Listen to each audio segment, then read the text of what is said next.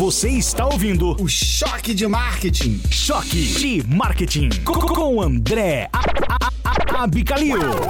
Fala Choque! Pancadão de hoje é com um amigo de longa data, Pedro Bessa. Fotógrafo, programador, designer, diretor de arte, paraquedista, mergulhador, tô brincando. O cara faz tanta coisa, bicho, vocês vão ver. Pedrão, bem-vindo, meu irmão. Obrigado, André, por receber aqui. Pô, cara, eu que te agradeço por, por você aceitar o convite e estar aqui com a gente, cara, no, no nosso baile aqui do Choque de Marketing. Pedrão, cara, a gente se conheceu em 2000, 2001, né, cara? Acho que na Estácio, né, bicho? Isso aí, segunda turma de comunicação da Estácio. Exato. Os Filhos do Meio. Pô, ainda tem aquele jornalzinho que a gente fez. Tu lembra disso, cara? Filhos do Meio, nossa. Os Filhos do Meio, porque como nós éramos a segunda turma, teve uma, depois teve outra, a gente ficou no recheio ali, né? A gente já teve essa sacadinha criativa. Ó, que legal, hein, cara? Pedrão, a gente tava batendo um papo aqui antes, né, cara, da gente começar esse a gravar o pod da tua jornada, né, cara, profissional. Incrível, assim, pô, mil coisas. Eu tava brincando aqui, né? Paraquedista, mergulhador, essa parte foi brincadeira.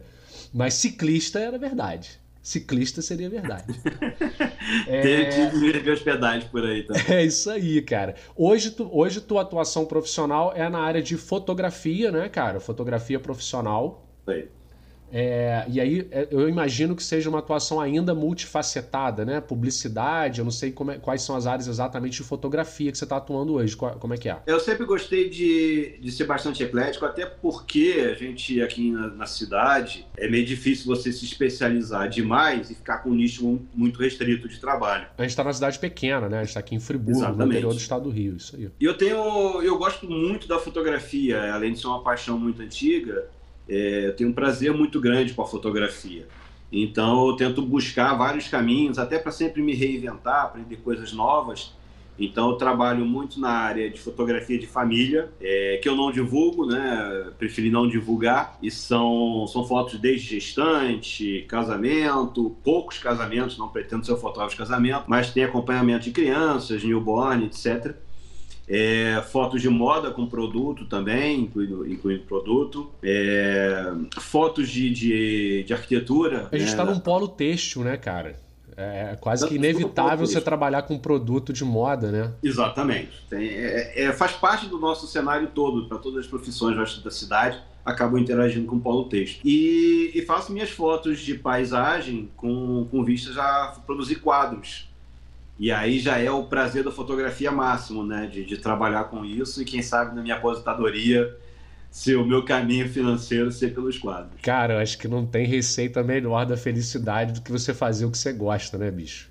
Com certeza. Isso é muito legal. Mas a gente falava sobre a origem, né, cara? Como é que você chegou na publicidade? Aí minha primeira pergunta é: como é que tudo começou, né? Salvo engano, Pedrão veio da informática, né, cara? Conta isso aí pra gente. Ah, come... eu comecei trabalhando com informática desde os 12 anos de idade e, e aí fui tentando esse caminho durante, durante 12 anos, fazendo, procurando vários cursos em universidades e tal. Saí do Brasil em 94 para estudar na França. Quebrei a cara com um curso que não tinha nada a ver com o que eu pretendia fazer com, dentro da informática.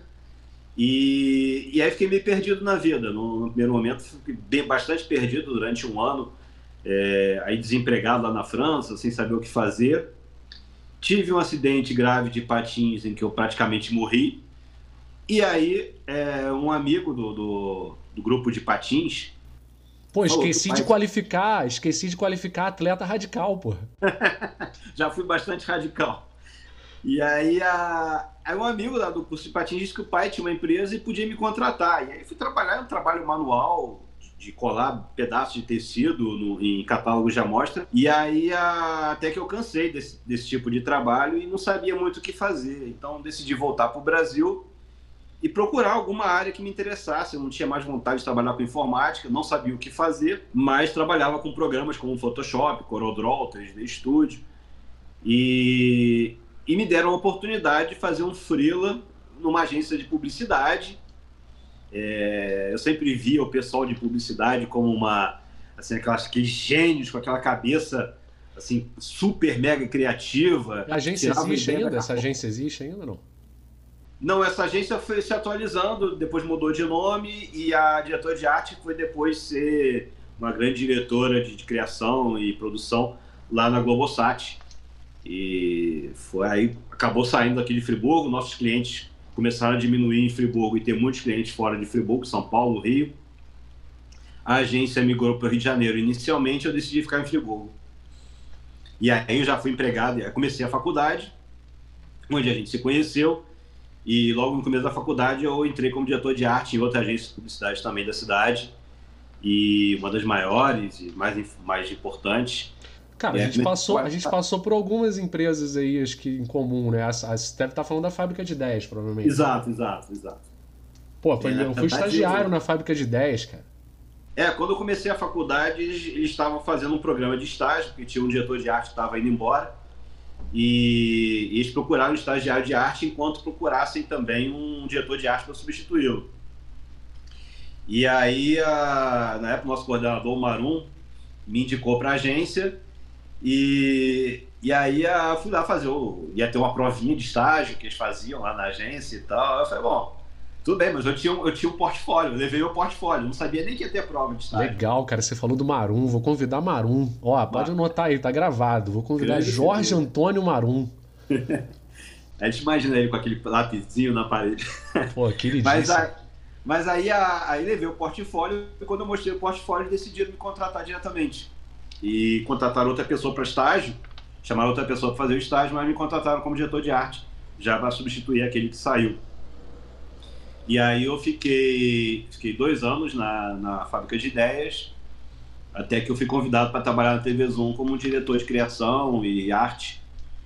E dentro da TV Zoom eu comecei a.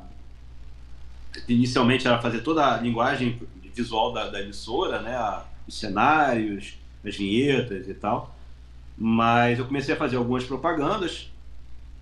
E aí, a, o, num determinado momento, eu comecei a achar que as imagens que estavam vindo para mim não estavam tão legais. E aí eu resolvi pegar a câmera e aprender a filmar e comecei a fazer a filmagem das minhas próprias propagandas. Então produzir imagem em si nasceu nessa necessidade dentro da TV. Exatamente e fazia as propagandas assim que fossem mais, mais, mais importantes no canal, mais caras também.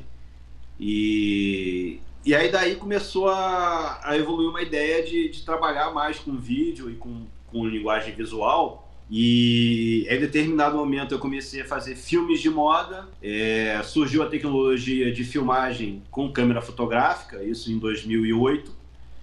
Em 2009 eu comprei uma, uma dessas câmeras e fiz um primeiro comercial totalmente filmado em câmera fotográfica do estado do Rio. Cara, isso que eu queria, eu queria chegar nesse ponto assim de, de, como que as coisas mudaram, né, cara? A gente falava aqui sobre paradigmas do passado, coisas que hoje a gente tem um ponto de vista totalmente diferente. Eu vou pegar um exemplo que eu anotei aqui da nossa conversa. Antigamente, a gente associava aos mais experientes a capacidade de tomar as melhores decisões e de e de saber o que estava acontecendo e, e, qual era o melhor caminho, por exemplo, para a gestão de negócios, que o nosso público aqui, na, na imensa maioria, é, são pequenos e microempresários, né? E que hoje, cara, a gente tem um senso comum de que a garotada está muito mais acelerada do que a gente.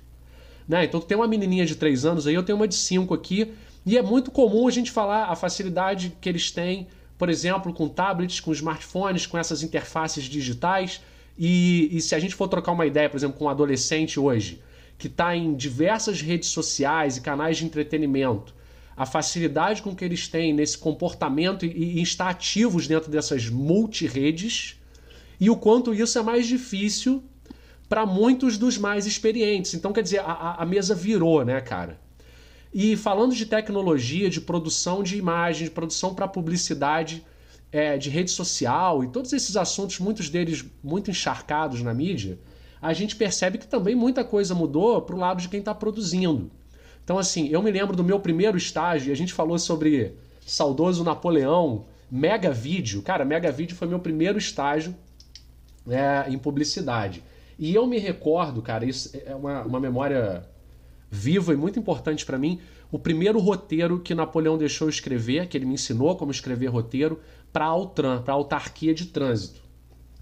E a minha emoção que foi, cara, a gente fechar a avenida, né, a principal avenida aqui, e produzir um roteiro que eu tinha escrito com equipe, os equipamentos eram enormes, as malas de câmera, os troços enormes, cara. Tipo, eu, eu, eu brinco hoje que não dava para sair para filmar nada com menos de três pessoas. Porque não dava para carregar o equipamento. E hoje, cara, você acabou de falar, tu fez um primeiro filme com uma câmera fotográfica. Cara, isso é, isso é uma mudança muito brutal, cara. Assim, desde a questão física, né, do tamanho dos equipamentos, até o acesso a poder fazer isso. E aí a minha pergunta é, a respeito do que mudou, como é que é atuar nesse mercado, cara? Que hoje um adolescente, uma galera que está começando, consegue entrar muito mais fácil nesse meio do que naquela época que eu tinha que ter um investimento absurdo para montar uma ilha de edição, para comprar equipamento profissional e tal. Como é que é a diferenciação do que é amador do que é profissional em um meio no qual o, o degrau de entrada ficou muito mais baixo? E a gente falou agora de produzir com uma câmera fotográfica, a gente está vendo a galera produzindo com celular, né, cara? Eu vou tomar a liberdade de fazer o jabá de um cara que eu gosto pra caramba, que é o William, dono da WA Sport. Cara, eles ousaram na licença do. Na, no licenciamento da marca do Iron Maiden. E, se você vê os comerciais que eles estão produzindo pra internet, cara, assim, super criativos. E aí eu mandei a mensagem para ele e falei, cara, isso aqui tá muito maneiro, bicho. Como é que você. Quem tá produzindo isso pra você? A gente mesmo. Tudo no celular. Cara, é incrível, né? É uma mudança muito. E como é que você, do lado de quem tá produzindo imagem, vê essa mudança, esse degrau de entrada mais baixo e como que acontece essa diferenciação do profissional, que é claro que tem diferença, né? Da capacidade de construir as ideias e transformar aquilo num vídeo ou numa imagem profissional. Como é que é para quem tá atuando, cara, profissionalmente? É, eu acho que a, a coisa, as coisas se misturaram muito entre o que é o amador e o profissional. Como você falou, o acesso agora está aberto para todo mundo. Eu vi em, na mesma época, da, quase um pouco, um pouco depois, vamos botar que foi 2010, 2011, uma coisa assim, é, teve uma propaganda da Bentley, carros de luxo, caríssimos, e a, a Bentley fez uma propaganda para cinema que foi toda filmada com iPhone. Isso naquela época. A câmera está longe de ser a qualidade da câmera que a gente tem hoje nos celulares. Claro que eles usaram toda a tecnologia em volta é, que existe para cinema, de filmagem de cinema, com estabilizadores, com grua, com coisa assim, mas a câmera era um iPhone. O comercial foi todo em preto e branco e o comercial foi editado num iPad que o carro tinha embutido. Era um carro que, vendia tecnologia e na, na, no banco de trás você acessava um iPad com um tecladinho, um mouse, é, mas a, o computador em si era o próprio iPad que ficava embutido no, no na poltrona, no assento dianteiro. Então você de, atrás sentava no homem de negócio, podia ali, estava o seu motorista, geralmente quem dirige o BT é o motorista, né? E ele está ali podendo trabalhar tranquilamente, seu escritório está dentro do carro com iPad, iPhone, etc. Isso lá atrás, iPhone 4, então é comparado com a tecnologia que a gente tem hoje, câmera e edição, etc, é muito, a diferença é absurda. Mas já se tinha esse acesso, já se começou a ter esse acesso. Hoje em dia, e parece que para essa pessoa, esse pessoal mais jovem, o tempo é diferente. Eu não, eu não teria o tempo no meu dia de estar dentro de tantas redes sociais, de tanta coisa, de fazer tanta coisa ao mesmo tempo como eles fazem. Mas acho que a diferença que a gente fornece como um profissional, já com mais experiência, é o foco, é o respeito a padrões e respeito a um conceito de uma coisa evolutiva, de chegar, de, de respeito às marcas, é, a história da própria empresa e como que isso vai, vai se traduzir numa campanha mais completa. É, então tem o pessoal mais jovem chegando com uma criatividade muito absurda, é, mas a gente tem que tomar cuidado também, e a gente também, quando a gente interage junto com eles, de buscar o que, que é melhor dentro dessa cabeça jovem, dessa cabeça hipercriativa de, de redes sociais, de TikTok, de, de youtubers, etc. Como trazer essa cabeça, essa, essa criatividade, essa, essa, essa visão dentro desse tempo que eles vivem para uma, uma linguagem de, de, de marketing que vai se preocupar, teoricamente, muito mais com a empresa do que com a imagem. A empresa é mais importante do que a imagem. E é isso que a nossa experiência vai trazer. Então, o que eu, o que eu vejo, eu acho, eu acho fantástico ter essa, essa dinâmica nova nas artes visuais. pessoal novinho está trazendo umas coisas muito aceleradas.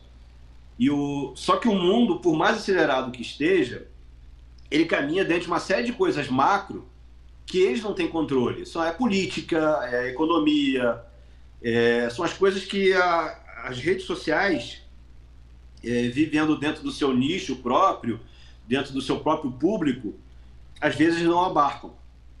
É, isso aí todo mundo percebe dentro da sua própria rede, por exemplo, no seu perfil do Facebook. Você está falando para um público que às vezes você vê, ah, pô, todo mundo ali pensa igual a, igual a mim. Só que o resto da sociedade não. Então, como assim?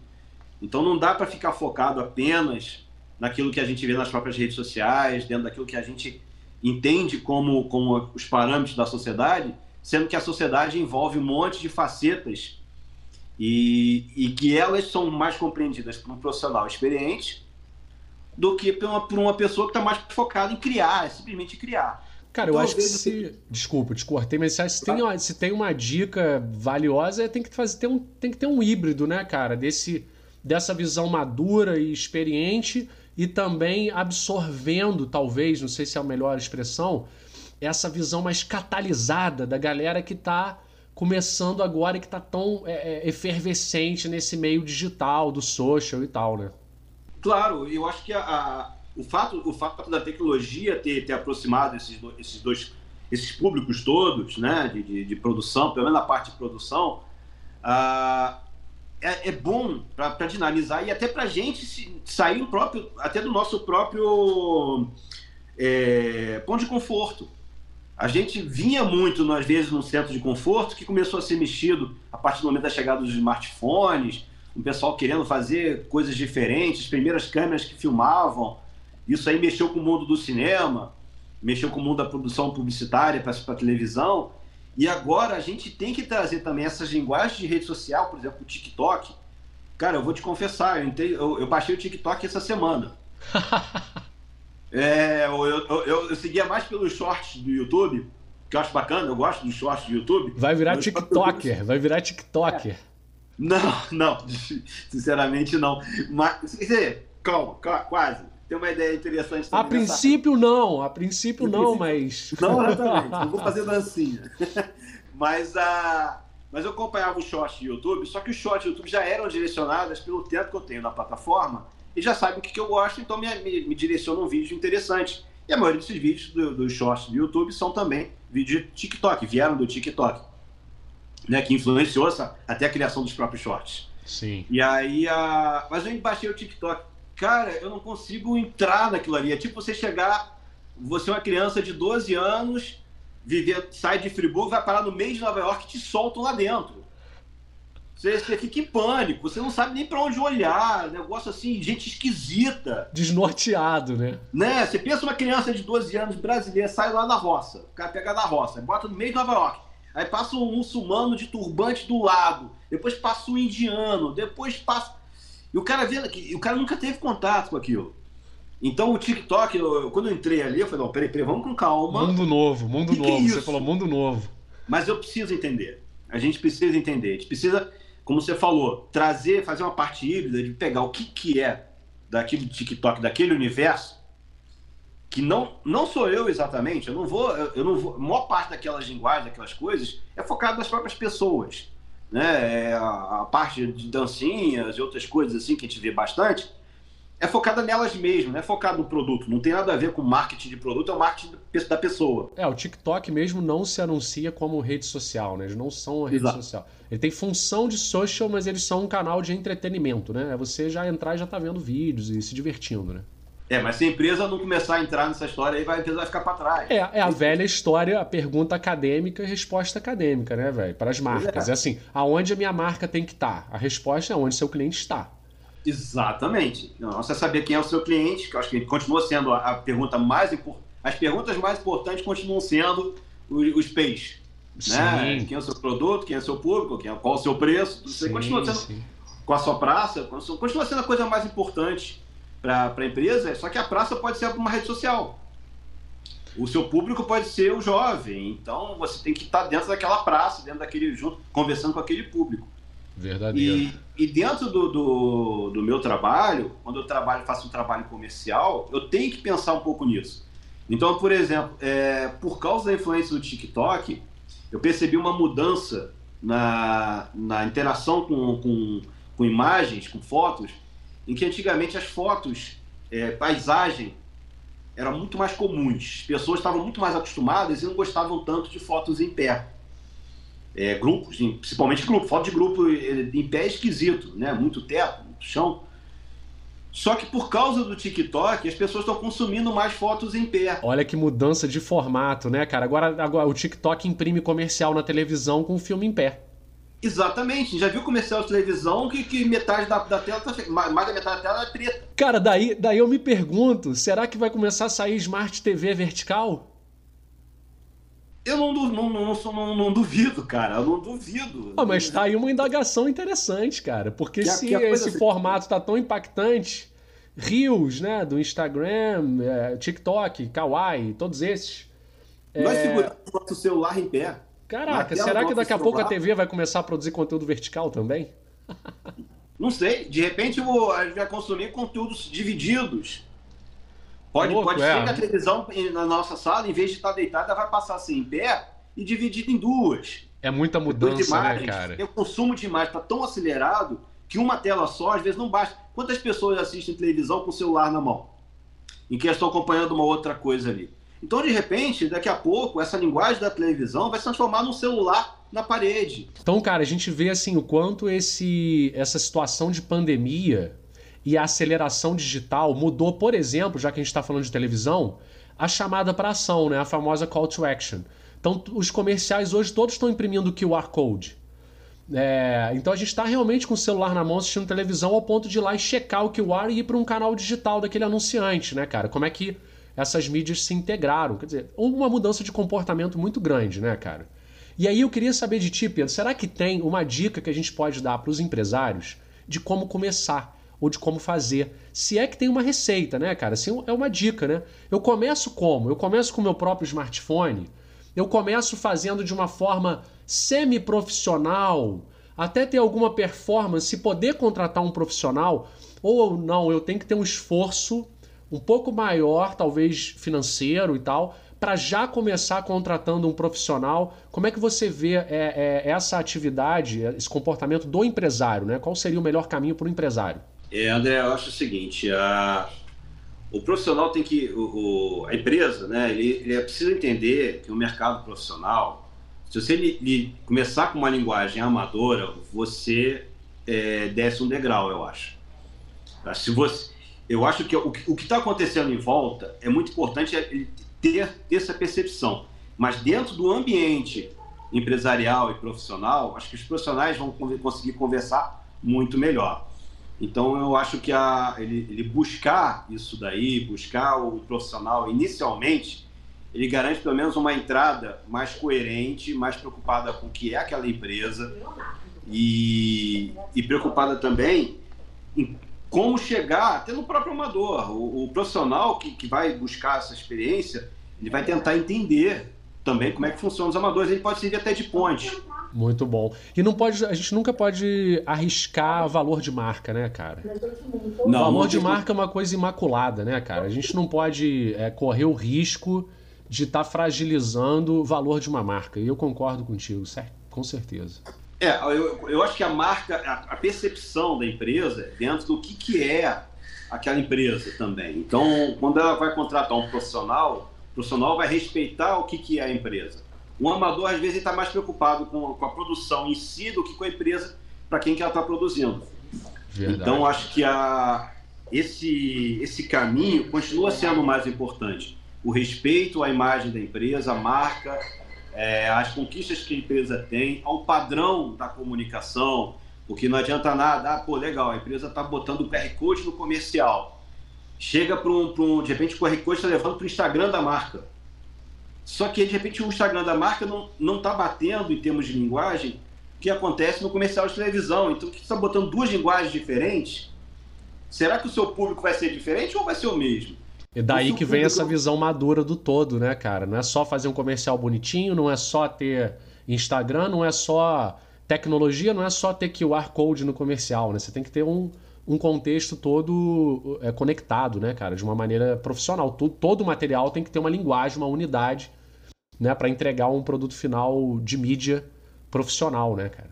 Exatamente. E eu acho que é aí que o profissional, principalmente o mais experiente, ele vai saber entrar por esses caminhos, buscar os caminhos do que, que tem que ser agregado dessas novas tecnologias, das novas mídias, etc., dentro da linguagem da, da empresa, que ainda envolve, como a gente falou, os quatro P's, ainda envolve um público-alvo, ainda envolve uma praça.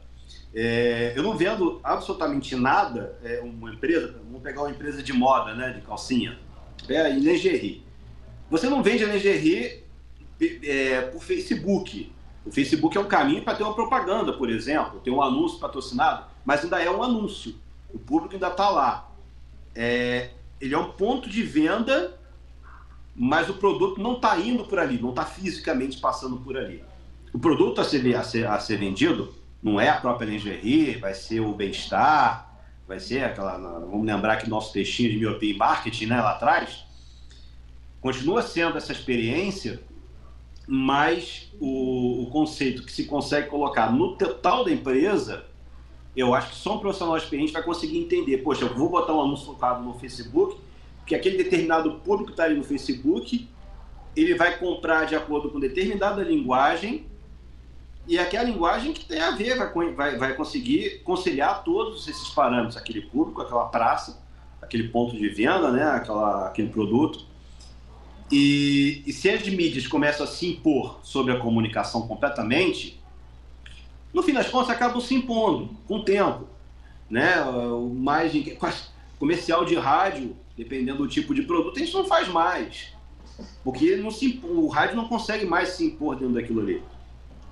Só que se vocês se deixar é, atropelar pelas mídias, a linguagem e a sua comunicação vai para o espaço junto porque você deixa de ter uma percepção de marca, vai ser uma percepção de momento, do que está viralizando ou não. Então, se a empresa viraliza, vem, se a empresa não viraliza, quebra. Isso não está certo. A empresa não precisa ficar contando com, a, com viralizar. Se for contar com viralizar, vai ser uma empresa temporária. Então a gente tem que contar com uma, com uma comunicação sólida. Viralizar pode ser uma tática, né, cara? Não é o todo, né? Não é o fator. Pode ser uma não tática pode ser... temporal. Isso aí. Não pode ser um fator de sucesso único e exclusivo. Exatamente. Eu posso viralizar vendendo patins de gelo. Sei lá. Agora, a minha perspectiva como é, vendedor de patins de gelo em Nova Friburgo é zero. Não vou, não vou ganhar dinheiro com isso. Então, a, a mas pode ser que viralize no primeiro momento. Chegou aqui uma, uma, um cara, resolveu montar um rio de patinação, naquele momento tem aquilo ali, e aí eu tenho, faço meu patins de gelo, estou tô vendendo ali. Só que é temporal. E uma empresa que, que pretende seguir adiante, que precisa continuar, que vai depois ter que lidar com novas tecnologias que vão vir no futuro, e está tudo muito acelerado. As novas tecnologias. O Instagram, que começou com uma ferramenta de fotógrafos, para discutir fotografia, para compartilhar fotografia, Hoje em dia, o, o, dono do Instagram já disse, não é mais uma, uma plataforma de fotografia. O cara disse, nós estamos mudando, não estamos deixando de ser uma, uma plataforma de fotografia. Como fotógrafo, eu acho isso horrível. Só que as empresas tomaram conta. E aí chega nessa coisa. A mídia não tomou conta das empresas, as empresas tomaram conta da mídia. No, no, Instagram aconteceu isso. Boa reflexão, hein, cara? Aliás, excelente reflexão desse nosso bate-papo maneiríssimo. Pedrão, cara, eu tenho que te agradecer demais pelo convite, cara. Eu quero te trazer aqui mais vezes. Essa é só a nossa primeira temporada do Pod. A gente está falando de novos formatos, né, cara? E estamos aqui produzindo um novo formato. Apesar de quase né, já cascudo aí da área, a gente ainda está aderindo aí aos novos formatos, né, cara? Exato. Te agradecer muito, pessoal. A gente esteve aqui agora então com Pedro Bessa. Pode procurar aí no Instagram, no Facebook, no LinkedIn também, Pedrão? LinkedIn? Ah, meu LinkedIn tá parado já há muito tempo. Ih, então procure Instagram que vocês vão achar. Só foto incrível. Instagram e Facebook, só foto incrível. É, na aba do pod de hoje foi Estácio, Globosat, Fábrica de Ideias, TV Zoom, Mega Vídeo, Altran, WA Esportes Iron Maiden, cara, a gente tem patrocínio internacional, cara. Nós somos. é, Bentley, tá certo? Bentley. iPhone, iPad, TikTok, YouTube, Instagram, Kawaii. Pô, se pode estar tá milionário. A produção das vinhetas foi feita por Upson, Curitiba, Paraná. A edição e montagem do pod é feita pelo meu brother Naman Eckert, na Eckert Music, Nova Friburgo, Rio de Janeiro. E essas thumbnails incríveis que vocês estão acompanhando aí são feitas pelo irmãozão também, Jefferson Hartman. Pode procurar nas redes, por Só Tem Galera Fera. E até o próximo Pancadão. Valeu! Valeu, André. Obrigado. Choque de Marketing.